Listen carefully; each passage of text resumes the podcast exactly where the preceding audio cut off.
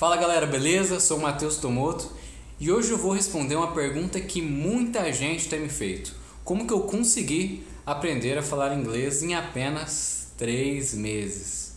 É, eu já falei sobre isso várias vezes, em muitos outros vídeos, dei várias entrevistas, por exemplo, para a Fundação Estudar, falando sobre isso e tal, mas hoje eu estou aqui especialmente para falar com vocês. E eu nem preciso dizer a importância né, do aprendizado de uma nova língua para gente. Né? Eu, por exemplo, consegui passar no TOEFL e através disso eu consegui ser aceito nas 10 melhores faculdades dos Estados Unidos por causa do meu inglês. Só compartilhando uma felicidade, essa semana eu recebi um, mais um e-mail aqui de, de Harvard, muito bacana, me chamando para trabalhar lá e eu fiquei muito feliz do pessoal ainda relembrar, né? ainda lembrar do Matheus Tomoto lá. Bom, mas falo sobre isso em algum outro momento. Falando sobre aprendizagem, a principal coisa que a gente tem que ter em mente é aqui, o nosso mindset, como que a nossa mente funciona.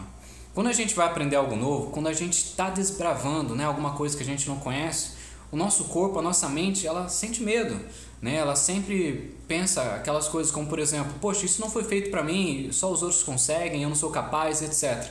Mas isso não é verdade. Isso é igual quando você era criança, lembra? Que quando sua mãe, seu pai desligava a luz, você ficava no escuro e tinha medo do que estava dentro ali do armário, ou o que, que tinha embaixo da sua cama. E poxa, na verdade, se você abrisse o armário, você ia ver que não tinha nada lá dentro. Se você olhasse para baixo da cama, você ia ver que não tinha nada. E é mais ou menos isso que a gente tem que fazer quando a gente fala de aprendizagem: é dar esse primeiro passo.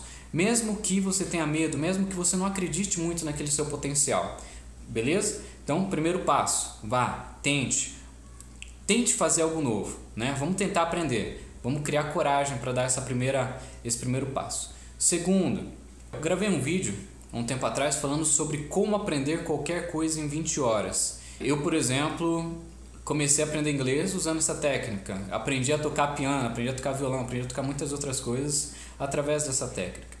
É, outra coisa que é muito importante para o seu aprendizado é a disciplina. Poxa, o nosso corpo, desde que a gente nasce, ele não é acostumado é, aprender coisas novas. Aliás, ele é acostumado a aprender, mas ele não curte, ele não é acostumado com a metodologia de aprender. Por quê? Porque é algo chato, é algo que, sabe, nossa mente sempre procura o caminho mais fácil, aquele caminho que nos traz, sabe, descanso, prazer, etc. E estudar, sentar a bunda na cadeira e ficar ali por horas estudando algo, poxa, isso é difícil. Quando eu estava aprendendo inglês, eu eu me demiti do meu trabalho, né, porque eu vi a oportunidade de ir para o exterior e comecei a estudar para o TOEFL, que é o exame de proficiência no inglês.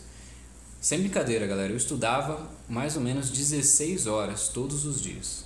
E foi um grande desafio, aliás, um desafio gigantesco, porque no começo eu, o meu corpo não queria, queria deitar, mas eu precisava ficar ali sentadinho estudando, porque algumas coisas não dá para você entender simplesmente, sei lá, ouvindo ou falando. Então precisava estudar toda a parte gramatical que eu não conhecia, etc. Outra coisa que eu fiz quando comecei a aprender a falar inglês foi começar somente a assistir filmes em inglês e sem legenda, ou no máximo com a legenda em inglês, para eu começar a, a, treinar um pouco meu listening, entender um pouquinho mais como é a fala, como que é a metodologia deles. E o inglês é bacana porque ele tem um ritmo diferente do português, né? O português você fala todas as sílabas separadinhas sílaba por sílaba. No inglês eles têm toda uma dinâmica que que o que eles focam nas frases as palavras mais importantes. Isso é diferente. Essa é a terceira dica que eu deixo para vocês. Tem uma disciplina de estudo. Não precisa ser igual eu fiz, 16 horas, algo insano. Mas pô, separa ali uma hora por dia. E se você for separar uma hora por dia, separe mesmo uma hora por dia. Mas se você acha que não vai conseguir, separa 10 minutos. A importância disso é que você consiga fazer algo é, metodicamente, né? Todo dia a mesma coisa, todo dia o mesmo tempo de estudo. E a última dica de hoje é especialmente para aquela galera que está querendo estudar inglês para prestar alguma prova, o TOEFL, IELTS. Eu usei um simulador que me ajudou muito. Por quê? Porque as provas, geralmente americanas, elas têm um perfil muito parecido com, por exemplo, o nosso Enem, né? que não é uma prova de conhecimento específico, não é uma prova que comprova o quanto você sabe de matemática ou física, etc. É uma prova de conhecimentos gerais que mede muito mais a sua capacidade de concentração.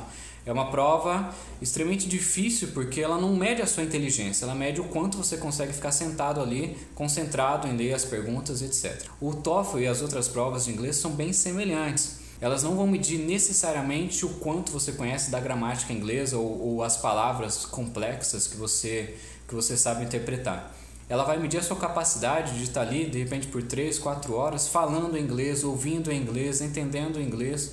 E eles medem algumas capacidades específicas. Eu vou deixar aqui embaixo, na descrição, o software que eu usei, que se chama Longman Paper. Para mim, ele me ajudou muito, porque ele mostrava todas as minhas deficiências, o que, que eu estava falhando e onde que eu tinha que melhorar especificamente. Beleza? Então, essa é a dica que eu deixo para vocês hoje. Um grande abraço, espero que vocês tenham gostado. Comentem aí e valeu, galera. Abraço.